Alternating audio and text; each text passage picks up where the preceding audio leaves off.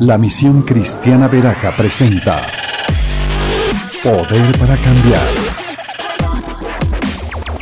Los pastores Henry Castillo y Mabel Silva oran al Señor para que la palabra de Dios establezca el fascinante y poderoso reino de los cielos, impactando tu destino y toda nuestra sociedad, convirtiéndonos en héroes que transforman hasta lo último de la tierra.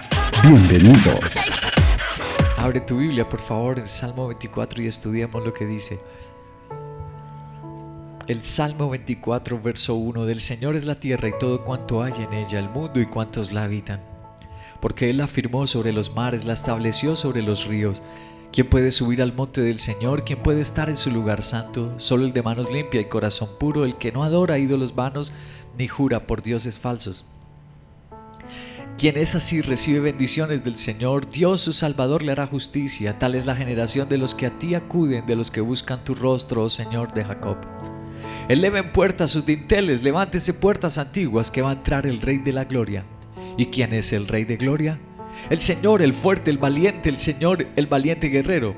Eleven puertas sus dinteles, levántense puertas antiguas, que va a entrar el Rey de la Gloria. ¿Quién es este Rey de la Gloria? El Señor Todopoderoso. Él es el Rey de la Gloria. Amén. El mensaje principal que nos transmite este salmo es nada por encima de Dios. Así le he llamado, nada por encima de Dios. Inspirado en el versículo 4, dice, solo el de manos limpia y corazón puro, que no adora a ídolos vanos. Y la palabra vana en el hebreo es chai. ¿Y qué es lo que significa? Significa, además de algo vano, significa inútil, inutilidad y falsedad. ¿Puede alguien que está acercándose a la iglesia es tener una adoración falsa, inútil y vana? ¿Por qué razón podría darse esa condición? Bueno, el versículo 1 dice, del Señor es la tierra y todo cuanto hay en ella, el mundo y cuantos lo habitan. ¿De quién es? Del Señor. Una adoración chaí, un cristianismo chaí, es cuando alguien le incumple a Dios por cumplirle a otra cosa, a otra persona. Algunas personas pueden tener chaí, una adoración falsa, una adoración vana, inútil, porque le fallan a Dios, por agradarle, por conseguir, porque piensa que Dios no es lo suficientemente grande para darles las cosas. Y pueden poner algo primero, alguien primero antes que a Dios. Cambiar las reuniones, sus discipulados, los cultos, porque ellos sienten que el quien les va a dar todas las cosas es un trabajo, es un estudio, yo no sé, agradar qué cosas, agradarse a sí mismo.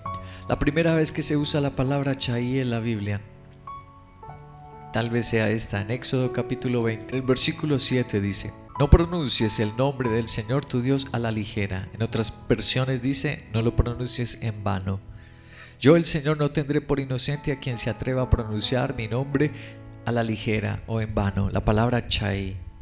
¿Qué es adoración vana y por qué castiga a Dios a las personas que dicen, sí, sí, sí, cuando están en problemas, yo voy a servir a Dios, yo voy a darle lo que Él me pida? Y luego que los saca Dios del problema, luego que les ayuda en su matrimonio, luego que les da un negocio, les prospera. Esas personas no le cumplieron a Dios. Usaron su nombre falsamente, inútilmente. Esas personas profanaron y pecaron. El Nuevo Testamento nos aclara muy bien qué es una adoración chai, qué es poner algo por encima de Dios. Segunda de Corintios capítulo 6, dice el verso 1, nosotros colaboradores de Dios les rogamos que no reciban su gracia en vano. ¿Por qué? ¿Qué significa recibir la gracia en vano? Versículo 14 nos aclara, no formen yunta con los incrédulos. ¿Qué comunión tiene la justicia y la maldad? ¿O qué comunión puede tener la luz con la oscuridad? ¿Qué armonía tiene Cristo con el diablo? ¿Qué tiene común un creyente con un incrédulo? ¿En qué concuerda el templo de Dios y los ídolos? Porque nosotros somos templos del Dios viviente. Como Él ha dicho, viviré con ellos, caminaré entre ellos, yo seré su Dios, ellos serán mi pueblo. Por tanto, el Señor añade, salgan de en medio de ellos y apártense no toquen nada impuro y yo los recibiré. Aquí nos explica muy bien qué es recibir la gracia en vano. Una persona que al mismo tiempo que viene a la iglesia, tiene un compromiso con el mundo. Viene a la iglesia, pero hace alianzas está ligado su corazón, su tiempo a las cosas del mundo, al pecado. esa persona no le sirve de nada, no va a recibir cosa alguna de parte de Dios. Está mintiendo. Mateo nos revela lo que Jesús piensa de la adoración en vano, de poner algo por encima de Dios. Jesús nos lo explicó en Mateo capítulo 15, verso 8 y 9. Dice, este pueblo me honra con los labios, pero su corazón está lejos de mí. En vano, ahí está la palabra, en vano me adoran. Sus enseñanzas no son más que reglas humanas. Aquí tenemos una aclaración bien directa de lo que es adoración vana. Cuando una persona su costumbre está primero que la voluntad de Dios. Ay, es que es esta costumbre en mi familia, por ejemplo, los títulos, las apariencias. Eso no vino de Dios, eso no está escrito en la Biblia. Costumbres humanas. Yo voy a fracasar en la vida, yo no voy a ser feliz si no tengo esto, si no tengo aquello. Si no hago una cosa, si no voy con tal persona. Eso es tradición humana en vano de labios, pero es que se sabe en la Biblia, la pueden hablar, sí, pero sus decisiones, sus decisiones de vivir cerca del templo de Dios, de que nada los saque de su discipulado, de su llamado, de donde Dios le ha puesto, de la casa, la iglesia, donde debe estar. A eso es lo que se refiere Jesús. Cuando alguien pone algo por encima de Dios, sus deseos, su corazón, lo que le parece mejor, Santiago también lo dice en su capítulo 1, verso 26. Si alguien se cree religioso, pero no le pone freno a su lengua, se engaña a sí mismo y su religión no sirve de nada. Otras versiones de la Biblia dice su religión es vana. La religión pura y sin mancha delante de Dios nuestro Padre es esta, atender a los huérfanos, a las viudas en sus aflicciones y conservarse puro, limpio de la corrupción del mundo. ¿A quién le estás sirviendo tú? Porque la fe de alguien, el cristianismo de alguien es vano si no le está sirviendo a alguien. No es que yo leo la Biblia, es que yo oro. Ay, bueno, los demonios también tiemblan ante Dios, pero no sirven al prójimo, sino que destruyen al prójimo. La adoración, poner a Dios por encima de todo, es servirle a los demás. Volviendo al Salmo 24, en el versículo 3 dice, ¿quién puede subir al monte del Señor? ¿Quién puede estar en su lugar santo? Aquí hay una pregunta interesante que nos revela el corazón de Dios. Él quiere que yo esté cerca de Él. Él desea mi cercanía. No quiere que yo esté lejos por allá atrás.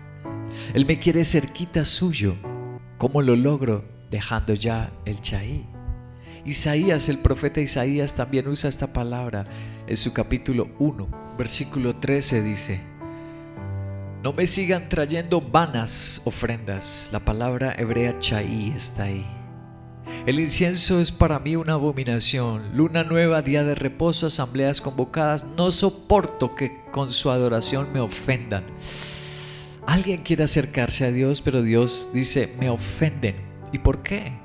Versículo 16 explica, lávense, límpiense, apártese de mi vista sus obras malvadas, dejen de hacer el mal. Y el verso 18, vengan, pongamos las cosas en claro, dice el Señor. Son sus pecados como escarlata, quedarán blancos como la nieve. Son rojos como la púrpura, quedarán como la blanca lana. Aquí lo dice Dios. Él me quiere cerca, sí, pero debo limpiarme. Porque si yo quiero acercarme a Dios, y no abandono el chisme, la murmuración, el orgullo, la envidia. Dios dice, son vanas sus ofrendas, son vanas sus oraciones. El profeta Jeremías también usa el chaí. Jeremías capítulo 15, verso 19. Por eso así dice el Señor, si te arrepientes, yo te restauraré. Y podrás servirme si evitas hablar en vano. Otra vez el concepto, hablar lo vano y hablas lo que es verdad, tú serás mi portavoz. Que ellos se vuelvan hacia ti, pero tú no te vuelvas hacia ellos. Aquí está la palabra de Dios. Y terminamos el Salmo, versículo 5 del Salmo 24 dice, Quien es así recibe bendiciones del Señor. Dios, su Salvador, le hará justicia. ¡Wow! Algo más dice en el verso 9. Eleven puertas sus dinteles. Levántese puertas antiguas que va a entrar el Rey de Gloria. ¿Quién es el Rey de la Gloria? Es el Señor Todopoderoso. Finalmente, Primera de Corintios en su capítulo 15, el versículo 58 dice, por tanto, mis queridos hermanos, manténganse firmes e inconmovibles, progresando en qué? En la obra del Señor, en tu ministerio, en las conexiones, en los discípulos, conscientes de que su trabajo en el Señor no es en vano. Si yo no sigo lo vano, nuestro Dios tampoco me permitirá recibir algo vano.